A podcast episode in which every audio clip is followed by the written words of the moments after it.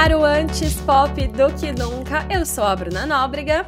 Eu sou o Tuco Almeida e hoje nós vamos falar dela, a diva, a rainha das idades, a dona de tudo, Adele. Uh, Adele finalmente está de volta com seu álbum 30 ou 30, né, aqui no Brasil, que promete ser muito pessoal. Mas será que é tão pessoal assim mesmo? Será que a gente vai Será? chorar no banho igual os álbuns anteriores? Será? A gente vai descobrir isso agora.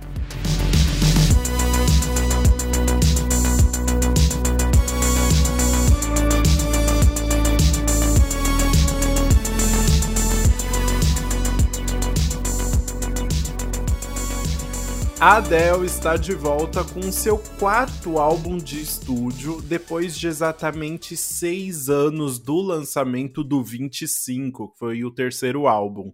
O 30, ou 30, se você é mais eh, americano, segue a mesma regrinha dos projetos anteriores dela e recebeu o título da idade que a Adele tava quando ela vivenciou tudo que ela canta em cada faixa. Isso. Agora a Adele tá com 33 anos, mas todas as músicas foram escritas entre o início de 2019 e 2020. E esse álbum já estava sendo muito aguardado pelos fãs, não só pelo longo período de ausência da Adele na música, mas por uma notícia bem importante sobre a vida dela. Isso porque em abril de 2019, a Adele soltou um comunicado através dos seus agentes ali que ela tinha se divorciado do Simon Konek, com quem ela estava junto desde 2011. E os dois ainda tiveram um filho, né? O Ângelo, que tá atualmente com 9 anos. E é óbvio, né, que o divórcio afetou muito a Adele. Em uma entrevista para Rolling Stone, ela contou que ficou ansiosa e deprimida ao pensar que muitas pessoas que ela nem conhecia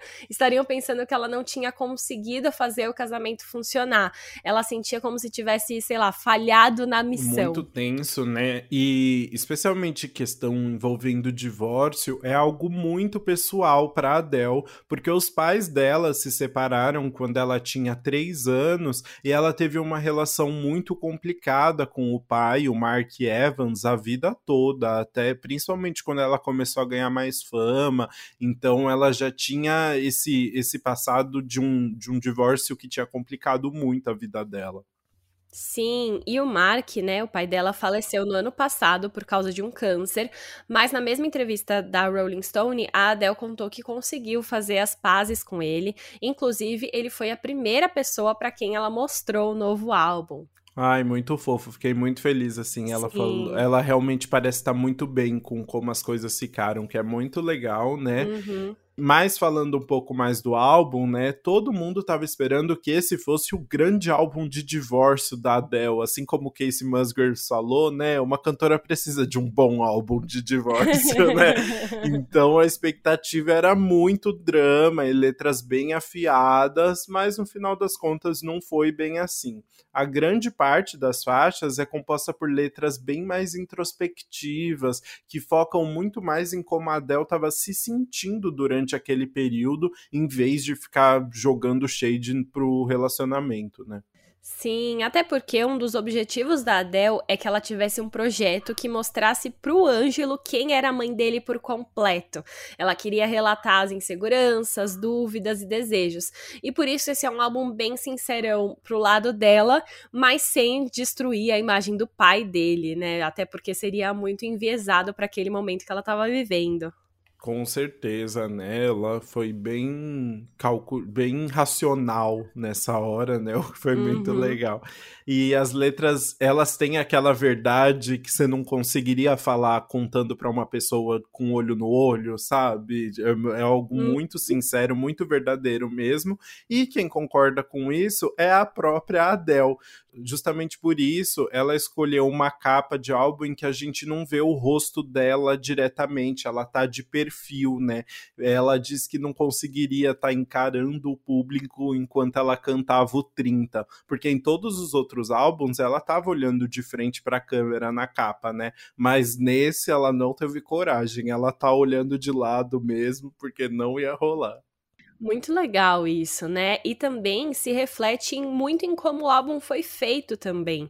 A Adele escreveu a maioria das composições durante ali o meio de 2019 em uma viagem para Londres, e aí depois ela chamou quatro produtores e compositores que já tinham trabalhado no 25 e dois novatos. Mas a gente vai falar mais sobre cada nome durante o faixa faixa para entender melhor. Boa. E a Adele foi interessante como era o processo de produção, né? A Adele falou que cada sessão no estúdio começava tipo com uma verdadeira terapia que durava umas seis horas apenas, que eles ficavam conversando, ela ia revivendo tudo que ela tinha sentido quando ela compôs cada música.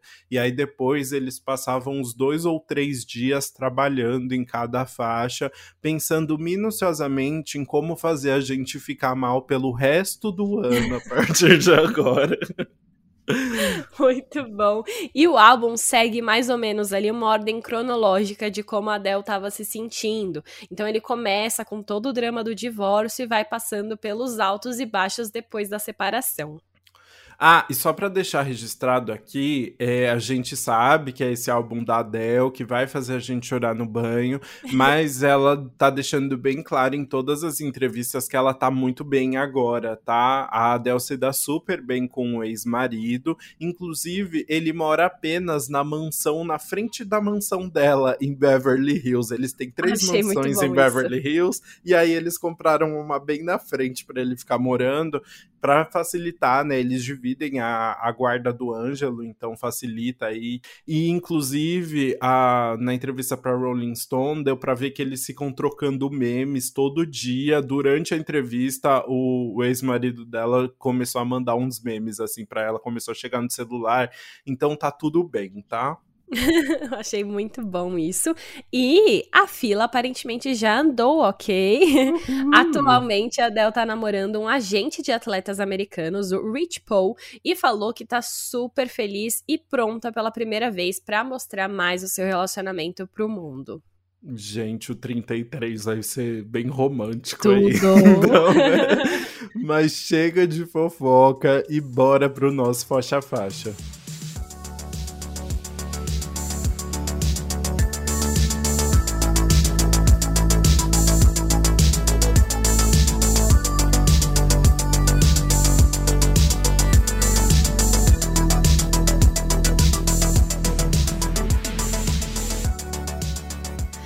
Gente começa então com a primeira faixa, que é Strangers by Nature.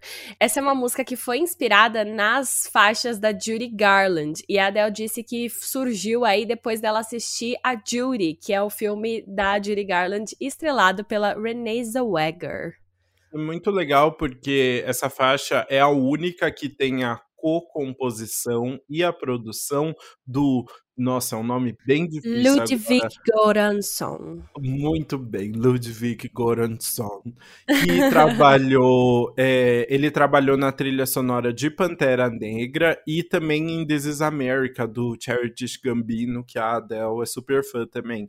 E aí acho que tem tudo a ver, né? Ele ter trabalhado numa trilha sonora tão, tão famosa, né? Que ficou tão conhecida, e justamente em um álbum que ela tá querendo evocar essa Hollywood, né? Fazer essa música muito grandiosa.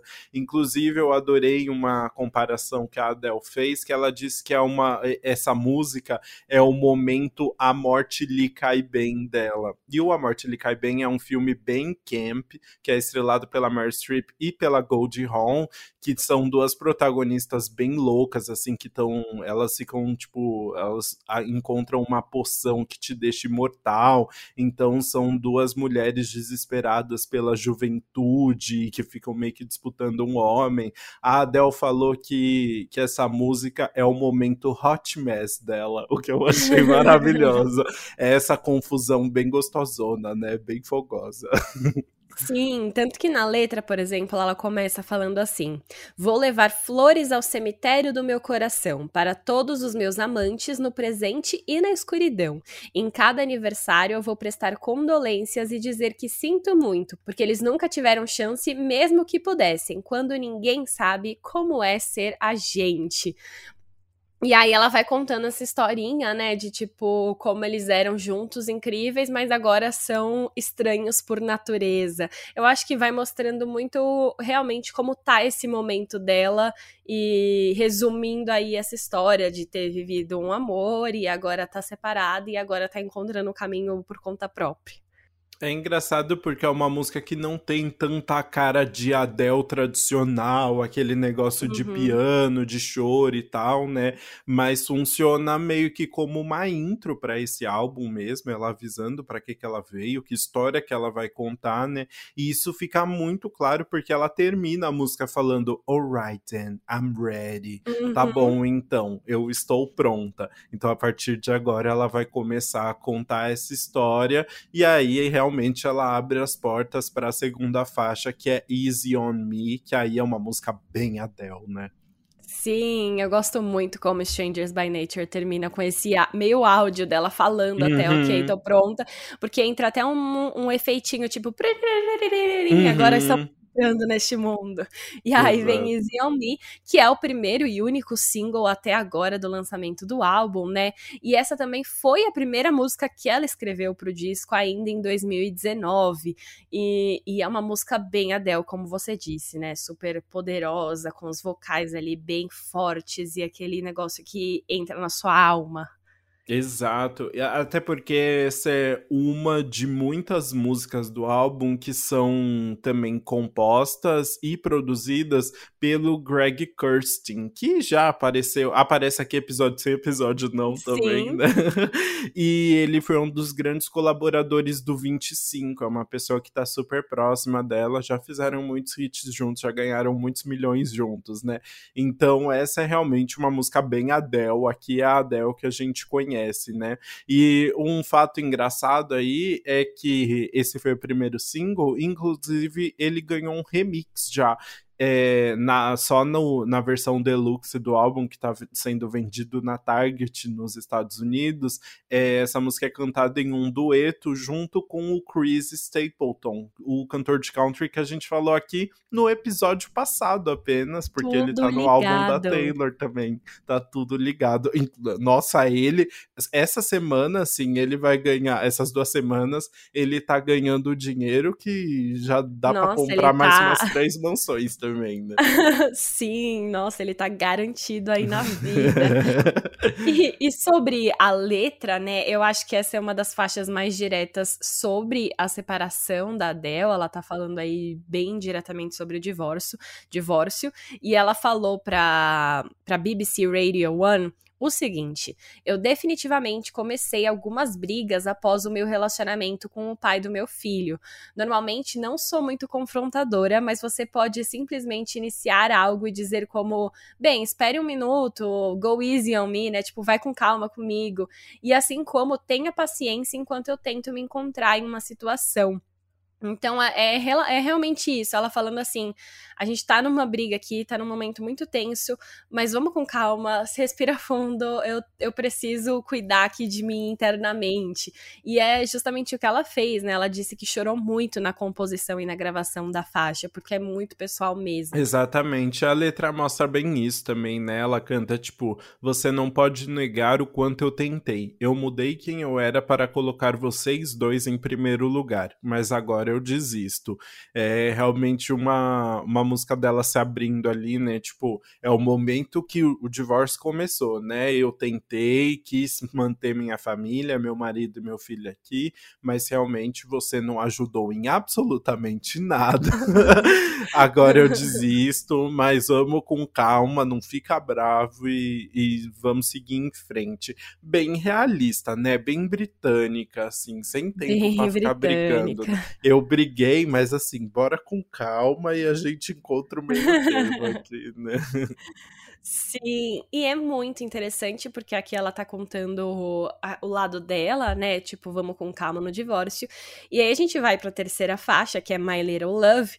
E é ela falando pro, do divórcio pro filho, basicamente, né? Ela explicando como ele tá se sentindo envolvendo o Ângelo. Nossa, sim. Ah, e essa é de cortar o coração, assim, é. essa música realmente me pegou muito. Essa é mais uma música com o Greg Kirsten e é legal porque além da, da letra super bonita, a música traz algumas conversas gravadas da Adele com o Ângelo entre os versos e no final ainda tem uma mensagem de voz que a Adele deixou para um amigo ou para uma amiga, não sei.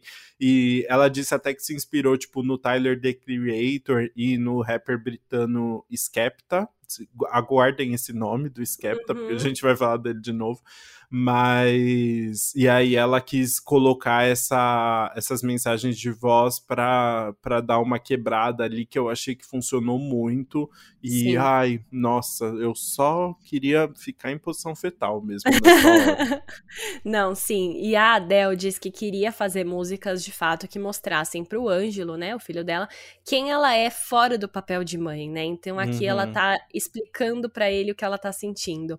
E aí ela fala a letra, por exemplo, quando você me olha tão cheio das minhas emoções, estou achando difícil estar aqui sinceramente. Eu sei que você se sente perdido e é minha culpa completamente. E também a gente vê essa, ela tentando poupá-lo de algumas coisas, explicando para ele o que tá acontecendo, mas ao mesmo tempo como ela tá se sentindo tipo cheia e muito culpada por ele estar tá passando por isso, né? É, eu achei legal porque assim ela ela tenta ao mesmo tempo explicar muitas coisas para ele nessa questão que ela falou, né, que ela quer se mostrar para ele quem ela realmente é. Ela também é, tenta ser bem sincera, né? Ela fala tipo, ai, a mamãe tá se sentindo muito perdida agora, uhum. né? Assim, ela tenta falar para ele. E ele fica meio surpreso, assim, né? Tem uma parte muito fofa que ela fala, tipo, ah, é, a mamãe não sente que não sabe o que tá fazendo. Aí ele fala, oh, at all. Tipo, ai, num, num todo, né? Você não sabe nada. E ela fala, at all. É muito britânica, é muito maravilhosa, é a coisa é mais linda. É muito bom, sim. Eu gosto muito também de uma parte que ela fala assim, é, é muito aquele papo clássico do divórcio, né? Eu, que ela fala, eu amo seu pai porque ele me deu você e a gente sempre vai te amar. Uhum. É aquele papo, assim, e ela deixa esse momento, né? Dessa conversa entre eles, que é muito importante ali de estar ali ali e para ele sentir o que tá acontecendo. É, ela falou que era um dos grandes medos dela, assim como seria isso tudo para ela, já que ela passou por um divórcio tão difícil dos pais, né? É, a grande preocupação é que ela não repetisse os mesmos erros com o filho dela. E aí ela falou que até sentiu, sim, algum tipo uma quase, não sei se a palavra certa é raiva, mas um, uma questão ali dele de tipo, você tá acabando com a nossa família, você tá fazendo a gente se separar, sabe? Então uhum. foi uma questão, obviamente, e, e para ela foi muito difícil ter que lidar com isso, assim, ela tinha muito medo que isso perdurasse, sabe? Mas ela falou ao mesmo tempo que ele é libriano, o Ângelo é libriano, ela falou.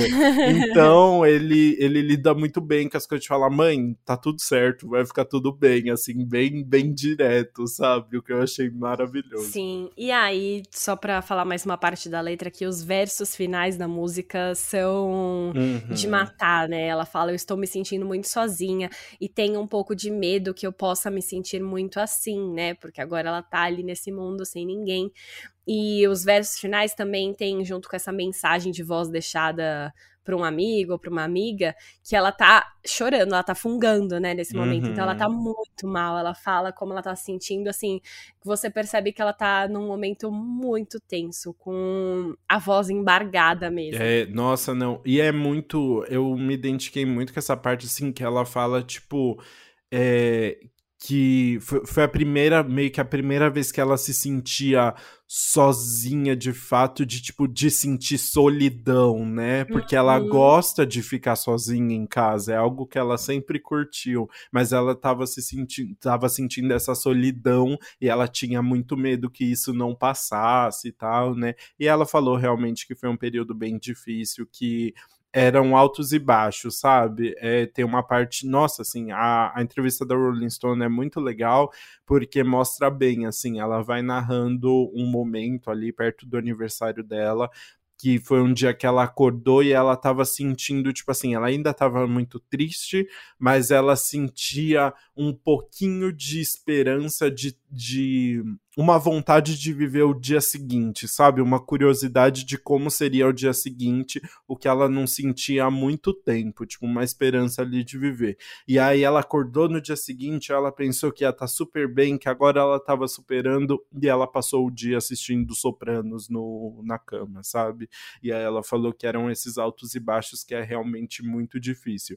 Então, deu para ver que realmente foi algo que pegou muito ela. E, e umas coisas muito loucas loucas, tipo, ela descobriu depois que ela é meio que alérgica a glúten e, e aí o glúten pode causar depressão também. Ela falou, gente, Meu se eu soubesse disso antes, sabe? eu tava comendo glúten e isso pode ter ajudado. Enfim, depois ela realmente mudou toda a rotina dela, mudou tudo, mas é, foi realmente um, um, período bem difícil para ela. Sim, e agora falando em questão de melodia, né? A Vogue britânica disse que essa música tem um groove dos anos 70 meio sexy, assim, que é bem inusitado, eu, eu achei essa descrição. Mas Sim. ela fala sobre as cordas pesadas, né? Que é realmente uma coisa muito presente nessa música. Esse, esse fundo de cordas ali que deu um, um instrumental até dramático ali pra música.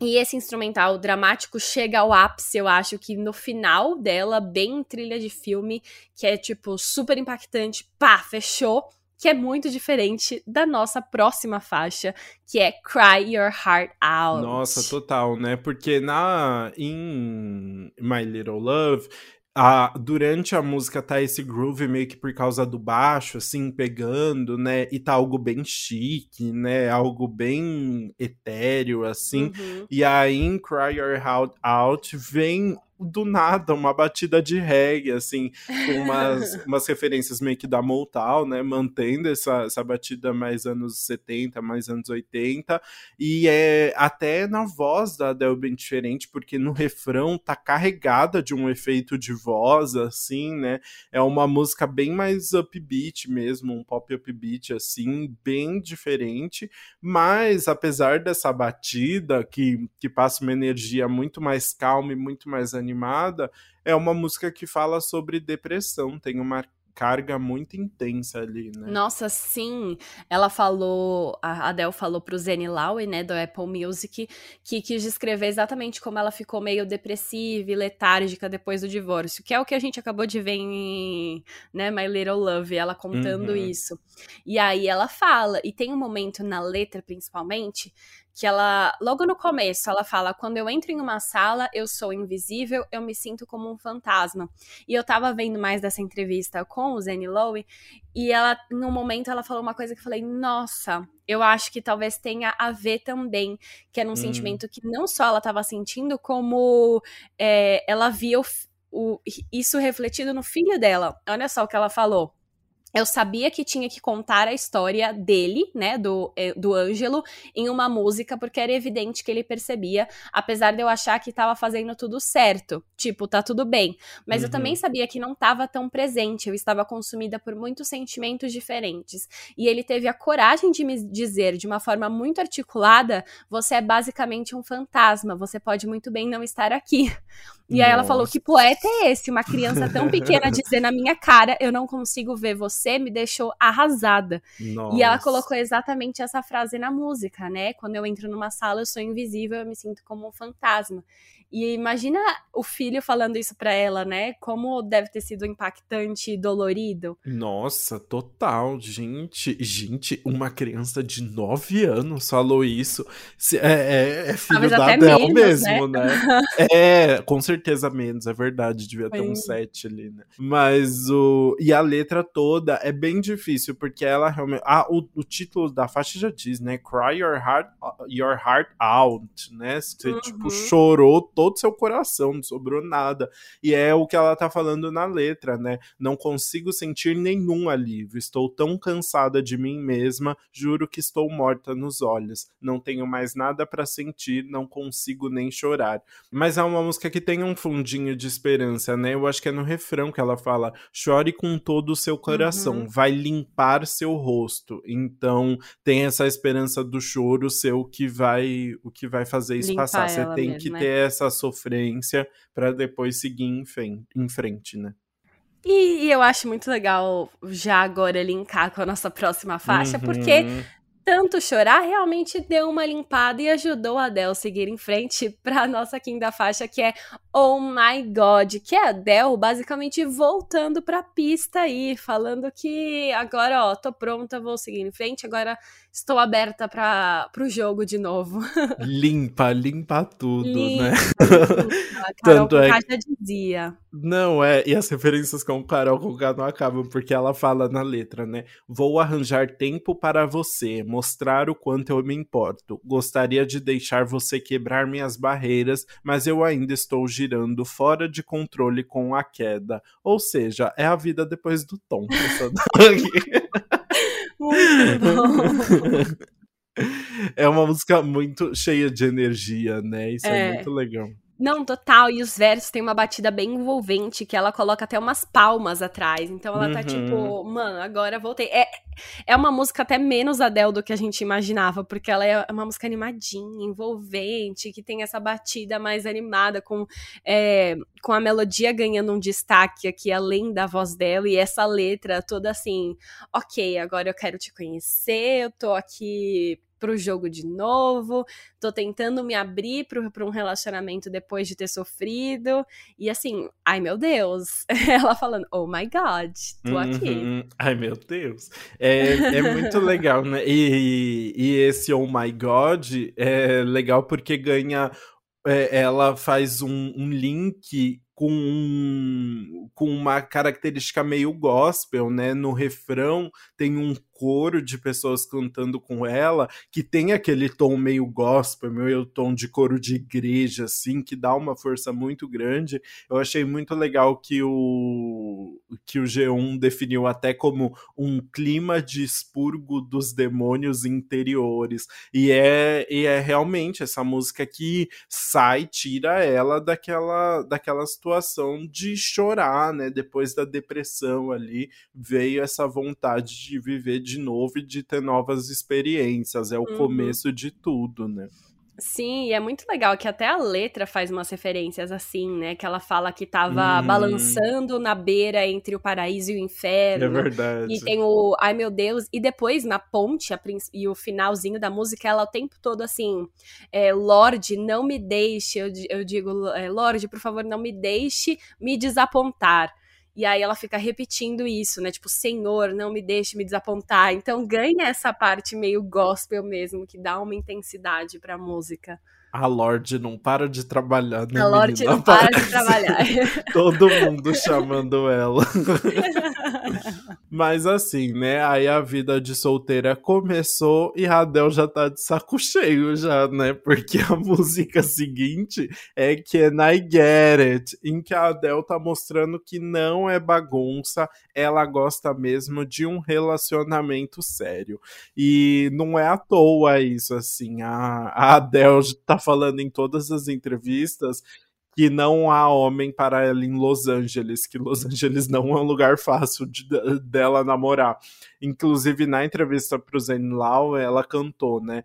É, Los Angeles não é a porra do lugar para namorar quando você é a Adele. Mas eu via meus amigos e era tudo sexo casual. E todos dormiram uns com os outros. E eu estava tipo, eu não vou fazer isso. Eu deixei meu casamento para seguir em frente, não para voltar, porra. Ela gosta de um palavrão. Ela adora falar ela...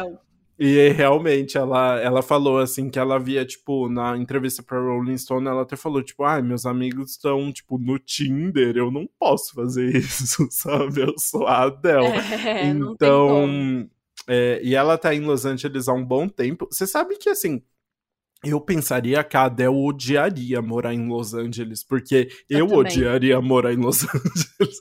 Ainda mais uma pessoa britânica que tá acostumada com um cenário completamente diferente, né? E Los Angeles, aquele lugar que todo mundo anda de carro, tem bronzeamento artificial, sabe? Umas coisas muito nada a ver. E ela se deu super bem no final. Ela tem até uma tatuagem de Los Angeles agora. Ela realmente se adaptou, foi uma mudança muito grande pra ela, assim. Mas essa música é, é ela mostrando a parte difícil ali, né? Que foi o a encontrar um boy decente ali, né? É, sim, exato. Mas é engraçado, eu gosto muito da produção dessa música também, né? Tipo, ela tá falando isso, mas ao mesmo tempo é meio divertido. Eu acho que essa é a Uhum. música mais pop do álbum. É, tem um violão animado ali, tem até um assovio no fundo, bem anos 2000, que dá uma vibe tipo, uh, e eu amo, amo que ela muda a voz no refrão pra falar o Can I Get It, que fica tipo Aham. meio sexy, dá até, um, sei lá, uma gemida ali, né, o do Can I Get It Right Now, sei lá que, como ela fala. E eu amo isso da, da música, que fica bem sensual, assim. É, e tem um motivo bem específico, assim, se a gente olhar pra produção, dá pra ver o, o porquê tem esse popzão, né? A, tem duas pessoas creditadas aí muito importantes. Na produção e na composição tem o Shell Beck, que já tinha trabalhado com ela e que trabalhou com a Taylor no 1989, 1989 e no Reputation. Ou seja, é uma pessoa super do, do pop, né? E também tem outro nome que a gente comenta em todo episódio, que é o Max Martin. Quem? É, óbvio que ele tá aí. Óbvio que ele tá aí. Também já tinha trabalhado no 25 e trabalhou no Reputation também. Ou seja, as, as semelhanças. A gente devia ter feito episódio duplo, Taylor Swift e Adele, porque as semelhanças não param, né? Mas o. Então, é, realmente tem essas pessoas que estão muito. são muito importantes no cenário do pop, estão muito envolvidas aí, né? E realmente é a música mais animada, mais divertida, né? Sim, é muito legal essa associação e realmente essa é uma música muito divertida e eu gosto muito da letra, dela sendo irônica, assim, e jogando, tipo, ai meu Deus, mas eu quero. Eu não, eu não consigo ter um amor agora, eu já quero evoluir, né? E ela, É. essa, ela meio desbocada aí, falando palavrão. Amo, adorei. Mas, ao- é, mas ao mesmo tempo, assim, é um nível bem Adele, né? Assim, não é Ah, também sim. uma letra divertidinha. Ela falando, tipo, você é a pessoa certa para mim. Eu estou contando com você para colocar os meus pedaços juntos novamente, sabe? Tem aquele Sem peso pressão, também, né? Sem pressão. Muito bom. E aí, essa- esse lado talvez um pouco divertido da Adele vem no título da nossa próxima música, que é I Drink Wine. Eu bebo vinho. E aí é basicamente essa música assim. Eu acho que ela devia estar bebendo um vinho e jogando pra fora tudo que ela tava sentindo. Vai, Uhum. bota, bota, bota, bota. E vai. Pois é, né? Muito bom. E I Drink Wine foi a música que virou meme antes mesmo de ser lançada, só Fato. pelo título já tava todo mundo achando maravilhosa, né? E aí, não à toa, será o próximo single do álbum. A Rolling Stone já adiantou isso aí. A gente não sabe quando, né? Talvez quando esse episódio for no ar já, é- já virou single, mas até agora a gente não viu nada muito promocional sobre a faixa, né? Mas merece muito muito. E é interessante que, na verdade, essa música originalmente era uma música de 15 minutos. Mas aí a gravadora pediu para diminuir, falando com o famoso argumento de nenhuma rádio vai tocar uma música de 15 minutos, né? Então se toca. Não Adele. aprenderam ainda. Não, pois é. No final das contas, a música tem 6 minutos e 16, ainda é uma música longa. Aliás, as músicas desse álbum são bem longas, né? Uhum. Mas assim, a gente fica esperando a 50 15-minute version aqui. Não, né? vai vir, vai vir. Será? Sei. Porque, mano, quando a pessoa fala, né? Quando a, eu, será que ela fala de propósito, assim? Ah, eu vou falar que, sim, que tinha 15 minutos para as pessoas pedirem, né? Nossa, fato. E, e assim, eu, eu, quero a versão de 15 minutos dessa música, porque uhum. a versão de 6 é muito boa já, né? Tipo, é uma música ali que ela tá falando tudo que ela tá sentindo. Então a de 15 minutos deve ser, assim, um complemento. E assim, se Taylor Swift mostrou uma coisa no episódio passado. é que dá para lançar uma música de 10 minutos, de mais do tempo convencional, e ainda assim fazer muito sucesso. É, é só a Adele colocar um curta ali, falar para as pessoas, eh, deixar um tempo ali de expectativa, esperar uns 10 anos para as pessoas, essa música viralizar muito, as pessoas ficarem na expectativa. e aí pronto, vai vir e aí ela vai conseguir arrasar com isso e vai falar: chupa a gravadora. muito bom. E é uma letra bem forte também, né? Eu gostei como a Rolling Stone definiu essa letra, que ela falou que é sobre livrar-se do ego com um pouco de talento do Elton John e do Bernie Taupin dos anos 70.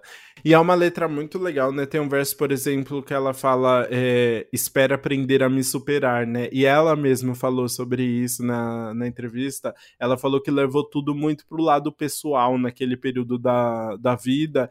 E, e esse verso é como se ela estivesse dizendo: depois de fazer isso, talvez eu possa deixar você me amar. Então, essa tentativa de superação aí, mais uma vez, né, e bem forte também nessa Sim, luta. e a, a parte do I drink wine provavelmente surgiu do verso que ela fala assim: Quando eu era criança, tudo podia explodir minha mente, eu absorvendo tudo para me divertir, mas agora eu só absorvo vinho.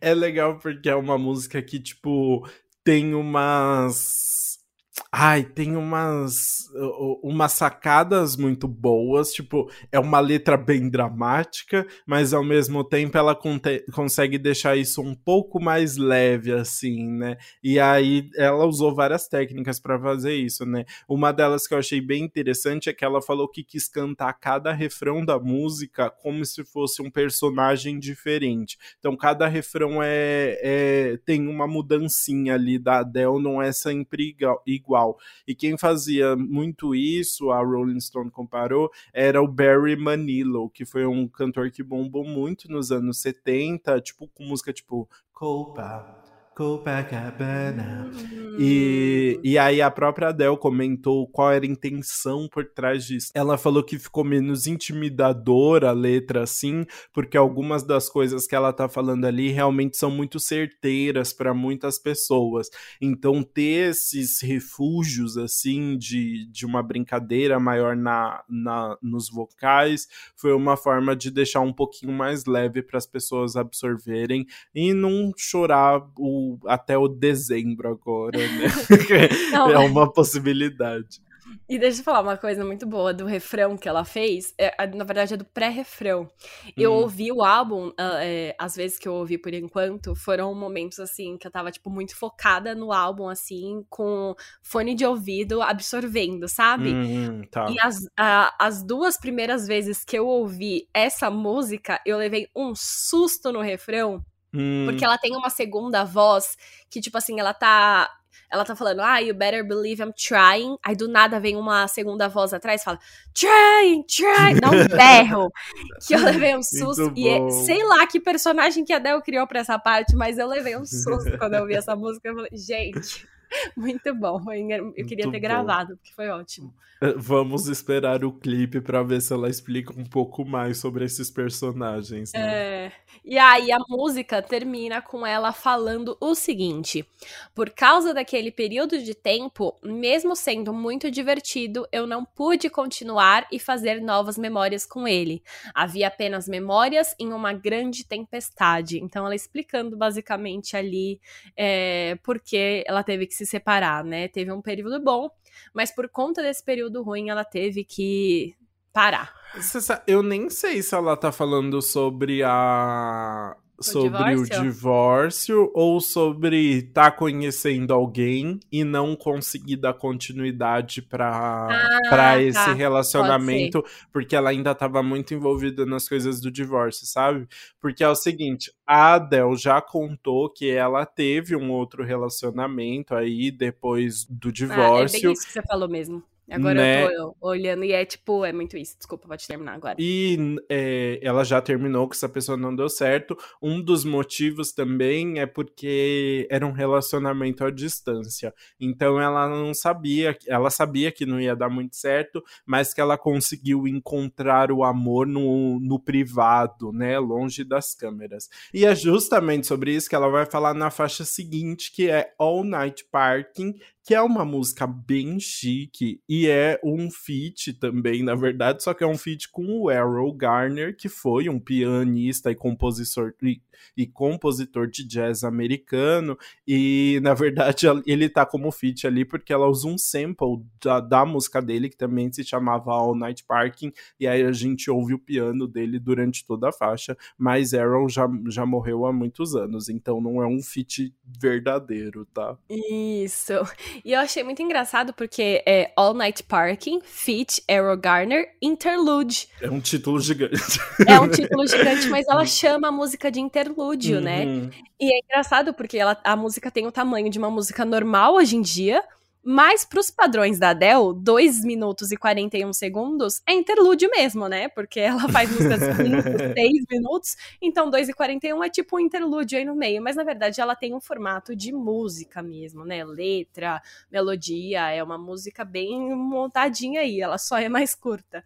E é até engraçado vir um interlúdio na oitava faixa, tá quase no final do, do disco, assim, né? É, um mas momento... eu tenho uma teoria depois, vou contar. Ai, meu Deus, conta agora. Não né? Porque eu acho que isso representa uma. Nessa faixa, ela tá falando aí basicamente sobre encontrar o amor na vida privada, mas no, no, na questão do álbum, parece que ela marca uma volta no tempo, porque as próximas músicas aí vão entrar nova, vão voltar a falar um pouquinho do divórcio.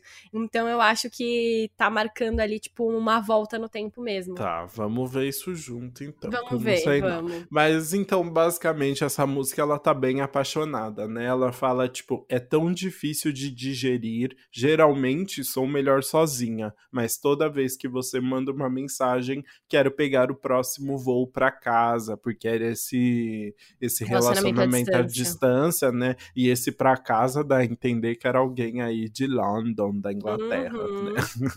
Ah, então já que você falou isso, vamos falar do, da fofoca, né? Hum, Lembra que a gente falou lá em My Little Love que a Adele se inspirou no rapper britânico Skepta? Então, isso não foi à toa há rumores de que essa música, que o relacionamento à distância da Adele, que não deu certo, e para quem ela escreveu essa música, é com o próprio Skepta. A People chegou a afirmar que os dois estavam namorando em outubro do ano passado e eles já eram amigos há muito tempo, assim. Rolaram esses rumores na época, nunca foi confirmado, mas faz sentido de que seja esse relacionamento antigo dela que não deu certo, que foi entre o divórcio e o atual. é, é difícil de saber, né? Porque assim também, a, a Adele compôs as músicas é, antes da, dessa informação, né? Ela compôs entre 2019 e o começo de 2020 e a gente só ficou sabendo desse possível relacionamento em outubro do ano passado. Então, realmente não dá para saber se foi ele, tem uma chance de não ter sido aí, né? Então, mas olha só, já tinham rumores, na verdade, dos dois juntos desde outubro de 2019. Ai, é, segundo o colunista Dan Wootton do jornal The Sun, os dois estavam tendo vários encontros românticos aí, a Adele e o Skepta. E eles eram amigos desde 2016 até antes, mas depois do divórcio, eles começaram a ter esses dates e tudo mais, e parece que as coisas chegaram a evoluir para um relacionamento, apesar de não ter durado muito tempo. E faz todo sentido com o cronograma da época de que ela estava escrevendo o álbum. Então tem chance dessa música ser pro Skepta sim. A FIC se mantém, então, né? A Podemos seguir se com ela. Exato. Muito bom. Mas muito deixa eu só completar agora um pouquinho sobre a produção dessa música, uhum. né? Tem um uhum. sample de All Night Parking com uma batida eletrônica bem marcante por cima do, do piano do Arrow. Só que tem uma parte no refrão que me incomoda é, ela fica falando ali a letra, né? Tipo, I don't know how you get through me. Ela, tipo, te, fa, fica falando e tem uma. E ela responde esses comentários dela com uma voz muito aguda. Que, tipo, dá quase uns gritinhos, assim, que para mim não combinou com a música. Tipo, me incomodou, sabe? Então ela, tipo, tem uma parte que ela fala, nos versos mesmo, ela fala, ah, eu acho que talvez você me lembre de. E aí ela grita, Where I come from? Não sei uhum, imitar entendi. agora. Mas não, não gostei. o negócio mais Shakira, né? Where I come from? Do nada.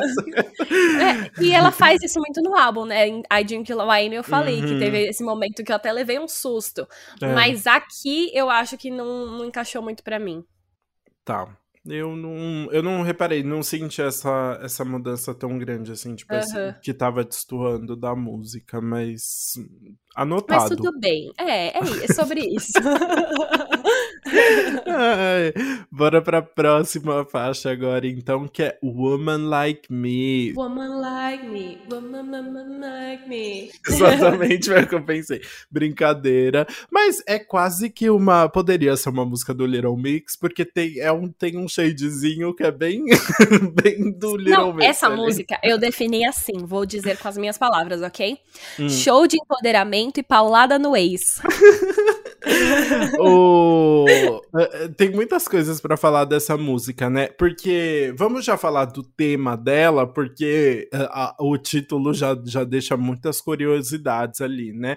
É, parece que é uma música que ela tá falando assim, tipo, sobre quem ela é, tipo, ela vendo que ela é uma grande gostosa e que uhum. esse cara não conseguiu acompanhar ela.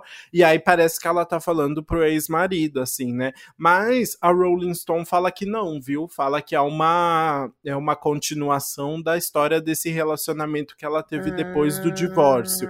Ah, não tem nenhuma aspa da Adele. Então eu não não tive certeza. O Genius, os comentários, o Genius que reúne comentários de fãs normalmente, né, assim, uhum. de pessoas que acompanham bastante a pessoa e tal, fala que é pro ex, pro ex-marido. Então, realmente não sei, mas a Rolling Stone interpretou interpretou como se fosse uma música para esse boy que ela ficou depois do, do divórcio aí e que ela teria reparado que ela era muito areia pro caminhãozinho dele. Ah, interessante pensar nisso, porque eu ouvi para mim era 100% pro ex-marido, por, uhum. por isso que eu falei que o interlude marcaria uma volta no tempo, porque para mim faria muito sentido assim, pensando nas próximas músicas.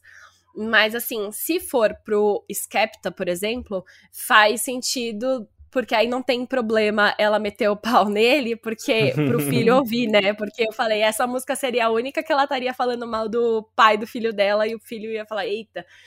Mas se for pro ex, mas enfim, é sobre um ex, um ex. É, porque ela tá falando, fica... é, fala. Não, fica parecendo um pouco que é para um cara que não deu muito certo, porque ela canta tipo: se você não escolher crescer, nunca saberemos quão bom isso poderia ser. Eu realmente esperava que isso fosse pra, para algum lugar. Óbvio que ela poderia estar tá falando de um, de um casamento que ela esperava que fosse para frente e que não uhum. conseguiu. Mas parece muito que ela tá falando de uma relação que poderia florescer, uhum. mas que hum. não que não seguiu, sabe? Assim, que, é tipo, verdade. Que é, e ela é, é, e essa é uma música bem diretona, assim, né? Diferente das outras músicas que ela tá falando do outro, essa ela joga pro cara mesmo, assim, né? Uma parte eu acho muito boa, que ela fala assim: é muito triste que um homem como você poderia ser tão preguiçoso. Consistência é um dom para dar de graça e é chave para você manter uma mulher como eu. Muito assim, bom. Eu achei genial, mas agora é, acho que faz mais sentido ser para esse relacionamento, porque aí o álbum segue sendo cronológico e ao mesmo tempo ela não tá acabando com o ex-marido, que ela tem uma relação super boa até hoje, né? Então é só ela explicando porque deu errado com esse cara aí antes e agora tá tudo bem. Exatamente, acho que faz sentido. Bom, fofoca aposta. Vamos falar um pouquinho da produção dessa faixa porque ela também marca algo bem interessante. Essa é a, essa música abre as parcerias na composição e na produção com o Inflow, que é um produtor britânico que é mais do meio indie, do R&B. Ele já trabalhou tipo com o The Cooks e com o Michael Kiwanuka, que é o que canta My Cold Little Heart, que é a, a, a música de abertura de, de Big Little Lies, para quem assistiu ah, aquela música maravilhosa que eu adoro. É, então é esse cara mais do R&B aí, E, e aí foi bem interessante. A Adele nunca tinha trabalhado com Influ, essa foi a primeira vez, e ela fez questão de exaltar como ele foi importante para a produção nesse álbum, na verdade, porque a Adele falou que foi ele quem fez ela dar uma revisitada num, nos álbuns favoritos dela ali, de uma galera tipo Donny Hathaway, The Carpenters, Marvin Gaye, toda essa galera importantíssima aí, né? E, e o que tinha de comum em todos esses álbuns é que eles pareciam perfeitos porque eles não eram tecnicamente perfeitos. Ele tinham, eles eram álbuns que às vezes tinham notas erradas, que tinha alguma questão ali, algo que não estava tão afinado, mas que o, o que importava, o que fazia tudo tão especial nessas músicas, era a energia que passavam quando elas estavam sendo feitas, quando as pessoas estavam tocando e cantando. E aí isso foi muito importante para a Adele se desprender um pouquinho da ideia de, de ter muito controle sobre a, as músicas e que tudo fosse muito perfeitinho que foi algo que estava muito presente no 25. Nos álbuns anteriores ela até se soltava um pouco mais, experimentava. E o 25 foi um álbum muito correto, assim, que ela queria tudo muito perfeito. E funcionou. É um álbum perfeito de fato, né? Mas agora, que é um álbum sobre divórcio, é um álbum sobre mudança, ela queria que tivesse esse ímpeto aí de, de uma verdade muito grande, né? E o Influ trouxe isso. Ele é um produtor jovem, assim, interessante, né? Que conseguiu realmente fazer a sua marca aí. E ele basicamente vai estar tá em todas as faixas seguintes, tem uma faixa seguinte que ele não tá só, né? Então, ele teve uma importância muito grande para esse álbum e achei muito interessante. É, eu acho que é essencial para um artista é, continuar criando músicas boas, que você tenha bons parceiros e que você realmente ouça seus parceiros, né? E a Adele fez isso, assim, ela pegou na mão desse cara e ele conseguiu transformar uma um trabalho de tipo uma artista que já está completamente consagrada, que é uma das maiores vozes que a gente tem atualmente, né? Então achei isso muito legal, sério, dá ainda mais assim vontade de ser muito amigo uhum. da Adele, sabe? Nossa, eu gostei muito também de ouvir você falando agora, é muito legal como essa parceria deu certo, né?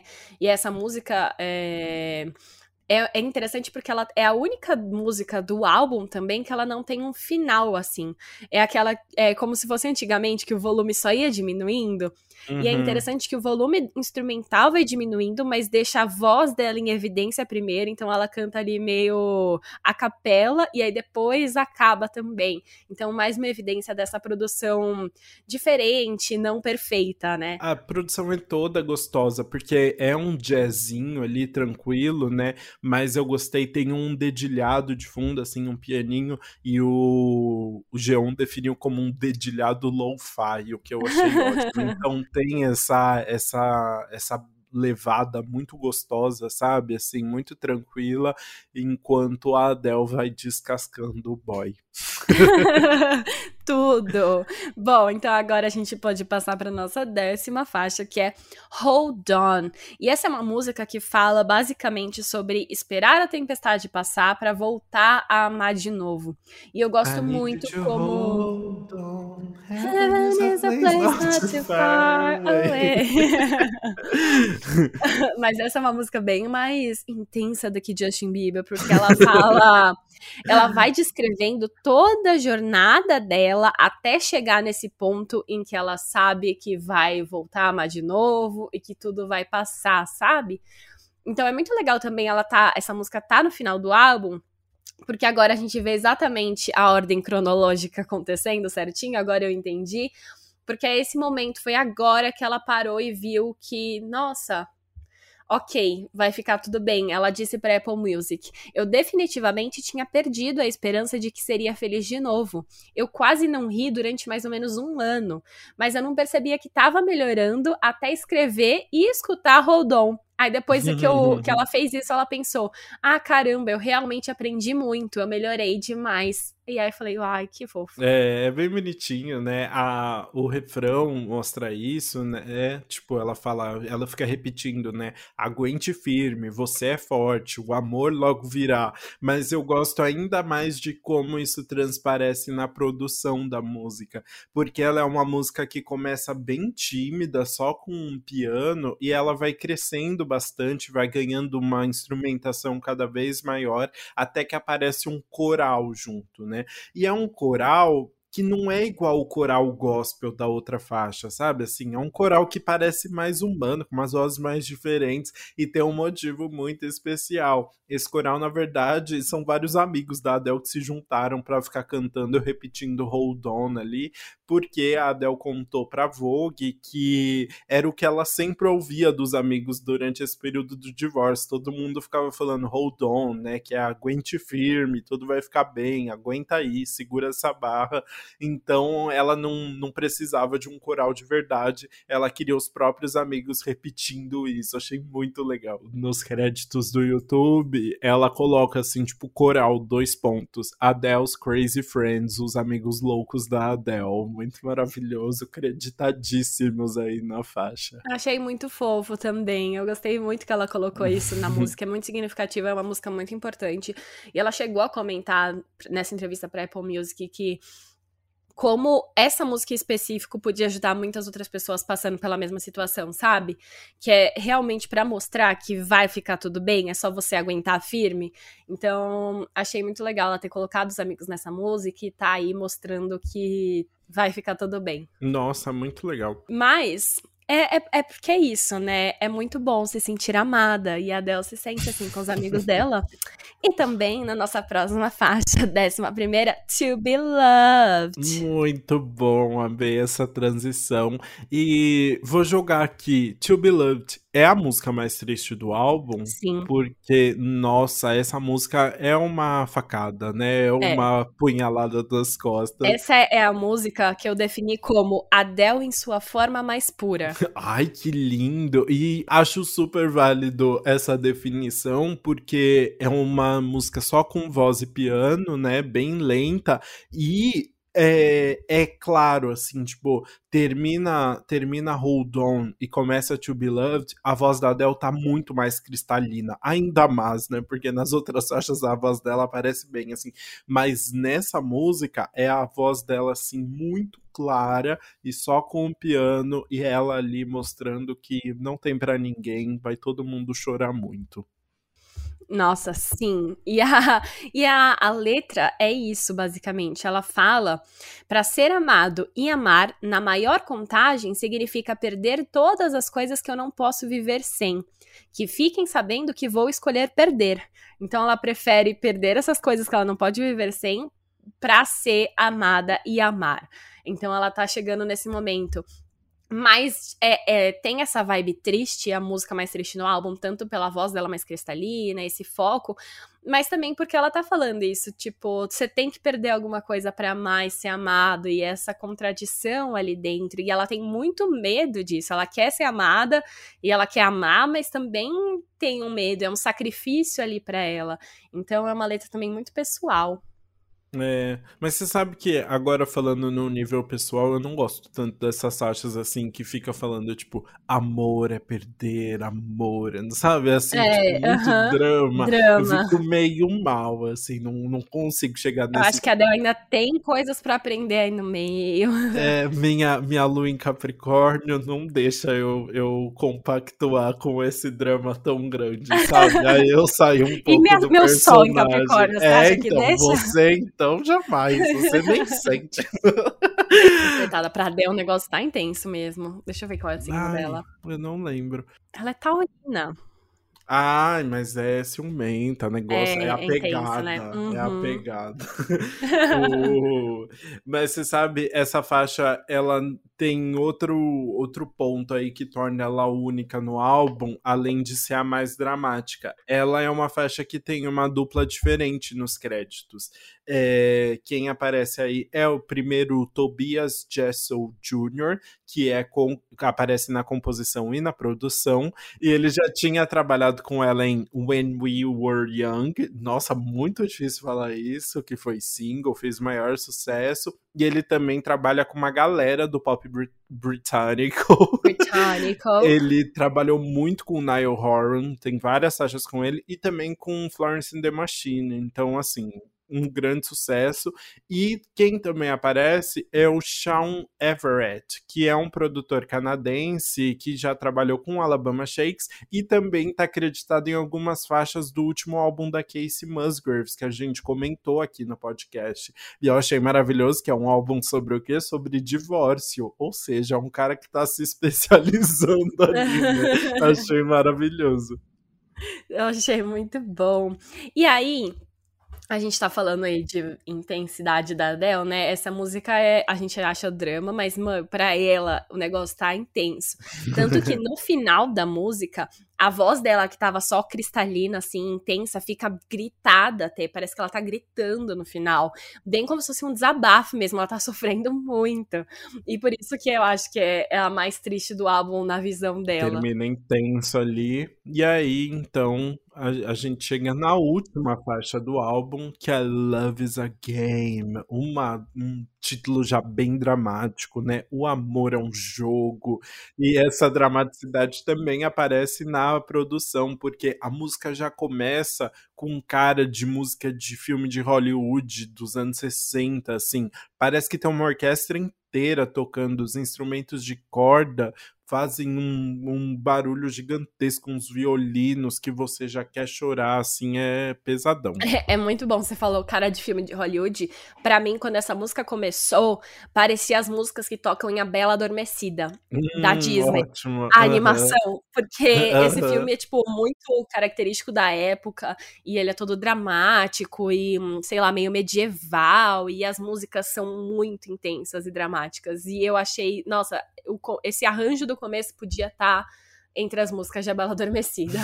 Muito bom. Mas você sabe que a própria Adele meio que, que pegou esse tom de música de filme mesmo. Na entrevista que ela deu de capa pra Vogue, é, a repórter fala no texto que enquanto elas estavam fazendo a entrevista, estava passando bonequinha de luxo no fundo, assim, numa TV. E aí a, a própria Adele falou que bonequinha de luxo deveria acabar com uma música como Love is a Game. Ela falou: estávamos tentando descobrir como terminar a música e eu disse: devíamos escrever como se estivéssemos escrevendo a trilha sonora, você sabe, no final do filme, onde tudo acontece. E é realmente a música que, que vai terminar esse capítulo da Adele também, né? Sim, e é legal que termina otimista, né? Assim como ela tá nesse ponto da vida dela. Então ela chega até falar: Eu posso amar de novo, eu me amo agora como eu o amei. Então é tipo amor próprio. Agora que ela se ama, ela consegue seguir em frente e amar outras pessoas agora. Então tem esse tom otimista que é muito bom para terminar o álbum, ao mesmo tempo que a gente sabe que a vida dela agora tá bem de novo, tá tudo arranjado, então também representa o momento dela. Isso aí, o amor é um jogo bem dramático e assim terminamos o nosso faixa faixa sobre o 30, o quarto álbum de estúdio da Adele. Bora agora pro nosso veredito.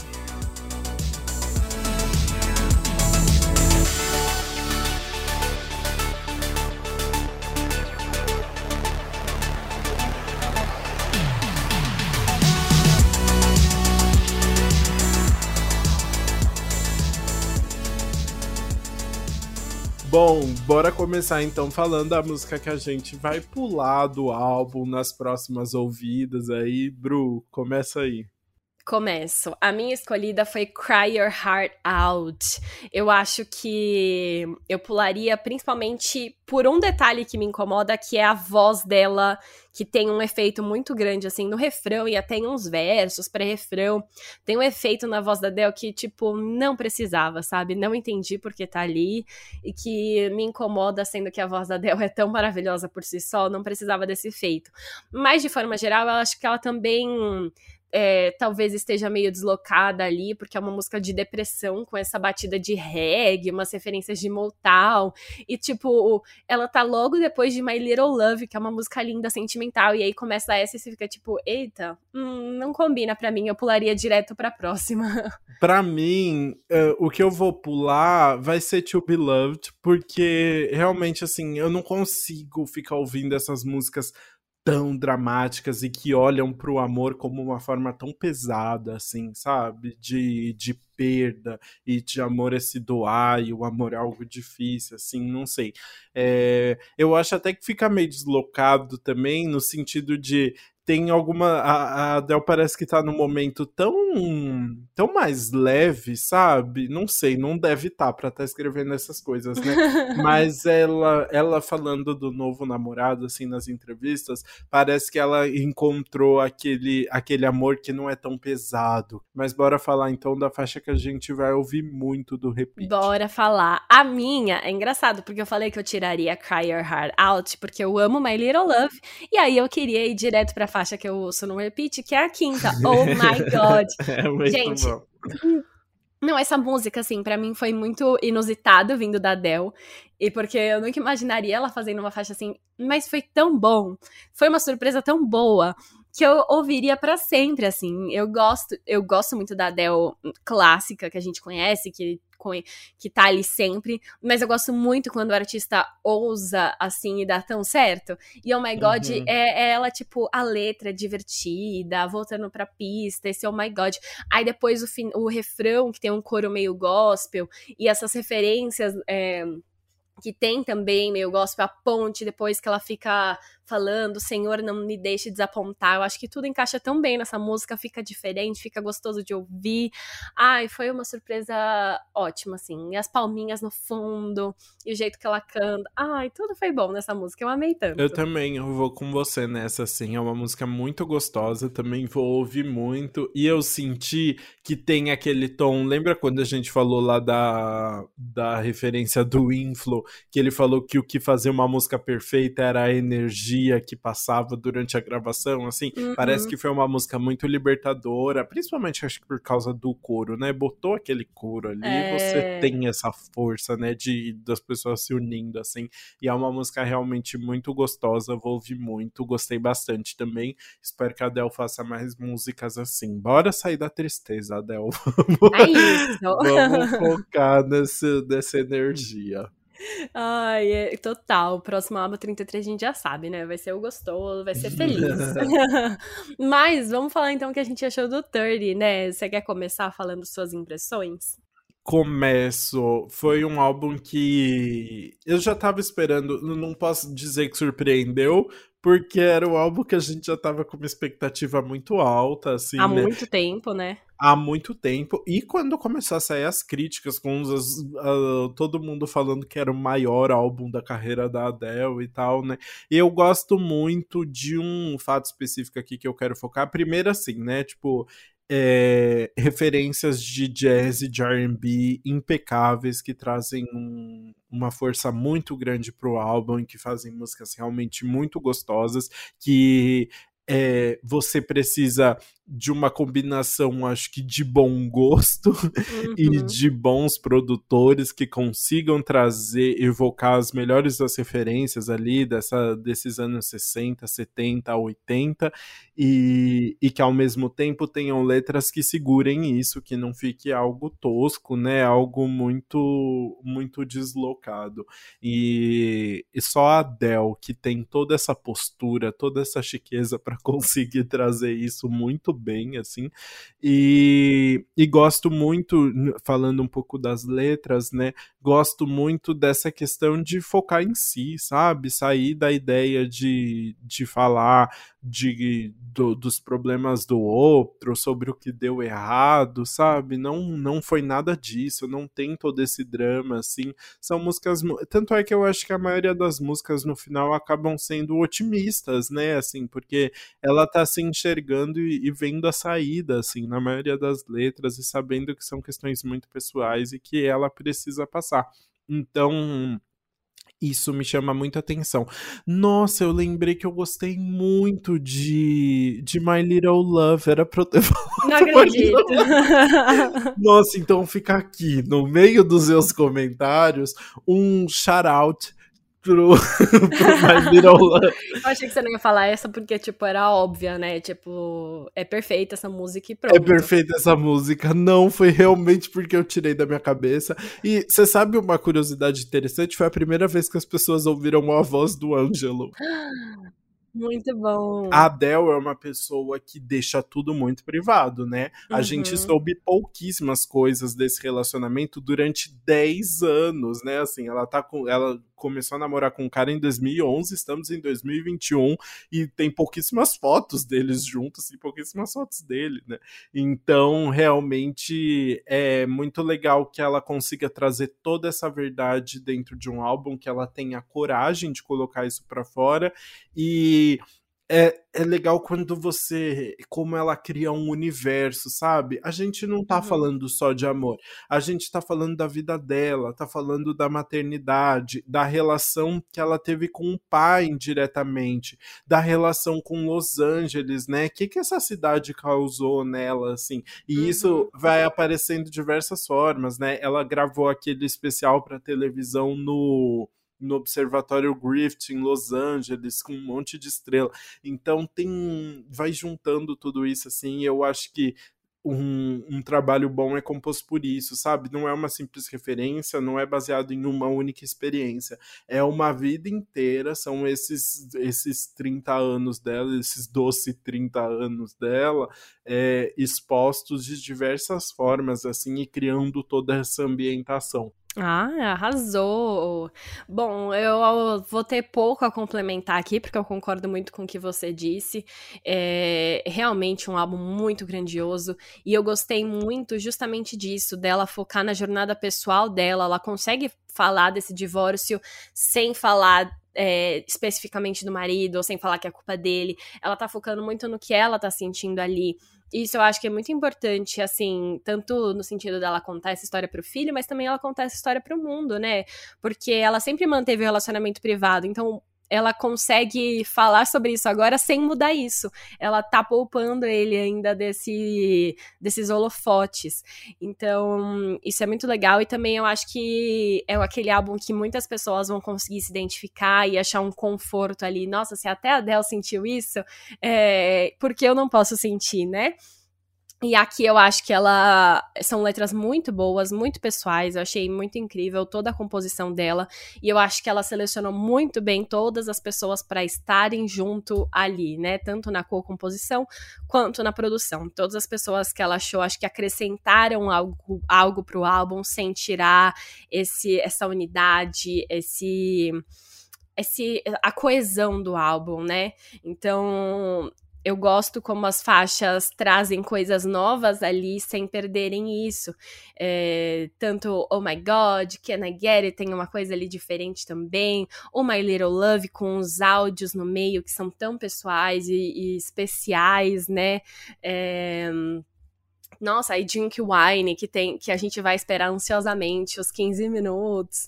É, então acho que foi muito montado. E olha que doido, esse é um álbum da Adele que tem músicas longuíssimas, né? Várias músicas com seis minutos, músicas com cinco, quatro, são músicas grandes. E mesmo assim, eu acho que foi um álbum que tem exatamente o tempo certinho, que ela pensou muito bem. Ela trouxe exatamente as 12 faixas que precisavam, no tamanho que precisavam, para ficar certinho. Eu não senti que foi um álbum longo, sabe? Eu não senti as faixas demorando para passar ali. Eu acho que ele teve o tempo certo. Então foi um cuidado muito bem feito em toda a produção, assim, de trazer pessoas que trouxessem elementos novos sem perder a coesão e ao mesmo tempo pensar nessa ordem certinha e escolher as faixas certas para não ficar cansativo. Então, assim, só elogios. Muito bem, só elogios para a. E assim terminamos todos os comentários do 30. Bora pro nosso quadro anti-single do Que Mal Acompanhado. Tudo.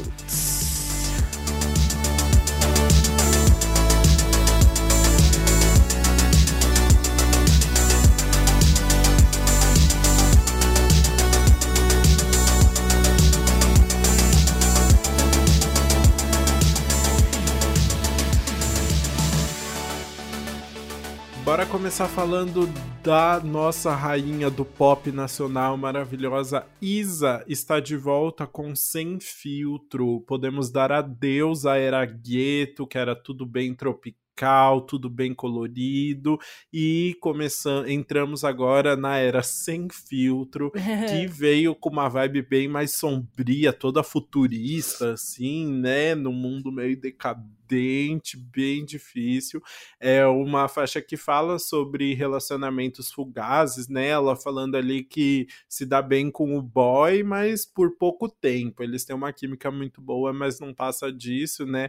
É, a faixa é um R&B com influências do pagodão baiano, trap e dancehall uma produção muito bem feita, né? Ficou muito bonito e o clipe tá realmente maravilhoso, assim. Ele é roteirizado pela própria Isa com participação do marido dela, o Sérgio Santos, e é dirigido pelo Felipe Sassi, que dirige 87% dos clipes de, de pop do Brasil. De... O clipe, uhum. assim, ele tem cara apenas de uma coisa, de clipe caro. Porque é. o tanto de efeito especial que tem, eles criaram ter uma vibe bem Blade Runner, assim, com umas referências um pouco de Matrix também. E gente, é, é, conta uma história muito completa, assim. Eu fiquei chocado, porque eu pensei que ia ficar meio que num primeiro cenário que aparece que é lindo, com várias dançarinas. Uhum. Do nada ela tá em outro. Aí do nada ela tá no meio de um globo de circo que fica passando roda, uh, as motos no meio. Aí do nada ela tá numa nave. Aí ela cai. Aí ela tá passando por uma cirurgia. É muito efeito especial. É muito dinheiro. eu só fiquei pensando nisso. O budget foi alto, mas foi. ficou muito legal. Eu não gostei tanto da letra, sabe? Sabia, mas achei tipo uns versos, não sei, não gostei tanto. Hum. Mas eu gostei muito da produção e gostei muito do, do clipe também, então tô bem curioso pro que vem pela frente. Hum, é isso, tô bem curiosa também. Acho que a Isa vai lançar um álbum muito bom. Vai, ah, não tenho dúvidas. Bom, a gente vai falar agora de Cristina Aguilera. Ela lançou uhum. a música Somos Nada, que é mais uma em comemoração ao aniversário de 21 anos do álbum Mi Reflejo, né? O primeiro álbum dela em espanhol. Depois de Pamis Muchachas, que a gente já comentou por aqui, que ela lançou com vários feats ao mesmo tempo. Inclusive, essa música meio que dá uma sequência ao single anterior, né? Contando essa historinha. E dessa vez, não vai ser uma música tão animada, tão com muitas influências lá latinas, assim, mas é uma balada. Mas também super poderosa, né? Com os vocais de Christina Aguilera em evidência, fica perfeita. E as duas músicas vão fazer parte do próximo álbum em espanhol dela, mas ainda não tem título nem data. Então ficamos aqui aguardando. Muito bom. Ou você viu que no Grammy Latino. Na... Ela não quis falar da Britney. Não, ah, essa fofoca eu nem vou comentar. A, na festa eh, pós lá no como que no after party, é. Julia B estava sentada do ladinho de Christina, as Olha. duas assim, mais que amigas friends ou amigas, porque era tudo em espanhol, espanhol. Eu fiquei chocado, Olha, Julia B arrasando. Mas eu tô aqui falando das brasileiras porque outro lançamento maravilhoso nacional foi de ninguém menos que Ludmilla com Socadona. Olha esse nome, né? Uh. Socadona é mais um passo na carreira internacional da Lud e traz vários feats aí. Tem a cantora norte-americana Mariah Angelique, maravilhosa, chique, o músico jamaicano Mr. Vegas e o cantor dominicano Topo La Máscara. Gente, chique, Amei. chique, chique. É, a Socadona já tinha até sido apresentada, né, na estreia do Numanice, o show da Ludmilla lá no Rio de Janeiro, e aí tinha, a galera tinha curtido bastante, então finalmente temos a versão oficial aí, e é um afrobeat que faz um convite para as pessoas tomarem a Socadona, que ganha um contexto de uma bebida mágica ali que desperta a vontade de dançar. Uma bebida maravilhoso. Mara Angelique e Ludmilla juntos, tudo, né? Eu achei perfeito. tudo. Carinha de hit aí. Tava com saudade de um hitzinho de Lud, sabe? Nossa, faz, sim. É, faz tempo que eu não ouço muito ela. Ela tem que voltar aí com tudo. Que esse show vai dar uma despertada novamente. Essa música Nossa, foi uma boa escolha. Eu queria muito ir nesse show, sério. É que, assim, zero coragem de ir em shows ainda, é, né? Mas exato, também. Muito. Uhum.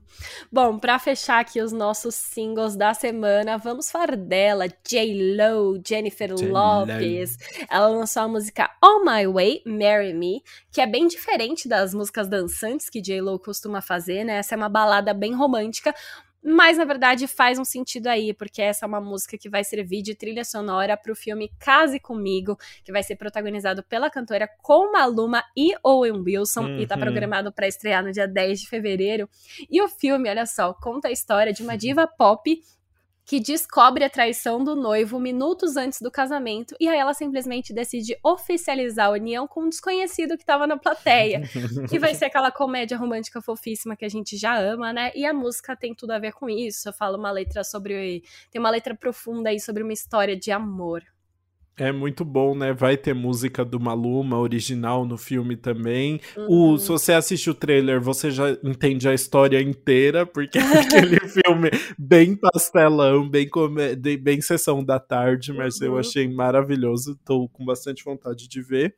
E é isso, assim terminamos mais um episódio do Antes Pop do que nunca. Muito obrigado para quem ouviu até aqui e bora continuar conversando nas redes sociais. A gente, o nosso arroba é Antes Pop do que nunca no Instagram e no TikTok e antes Pop Podcast no Twitter. Marca a gente, compartilha esse episódio para mais pessoas ouvirem é, e também comente aí o que, que, você achou, se você gostou da Adele, há quantos dias seguidos você tá chorando. A gente quer saber tudo isso. Exato. Se você quiser postar o episódio nos stories para ajudar a, divulgar e alcançar mais pessoas, marca a gente que a gente reposta. Manda e no zap você... zap pros amigos. Exato. E ouça a nossa playlist no Spotify, antes pop do que nunca playlist, com vários singles aí atualizados, músicas que estão bombando para você ficar por dentro de tudo.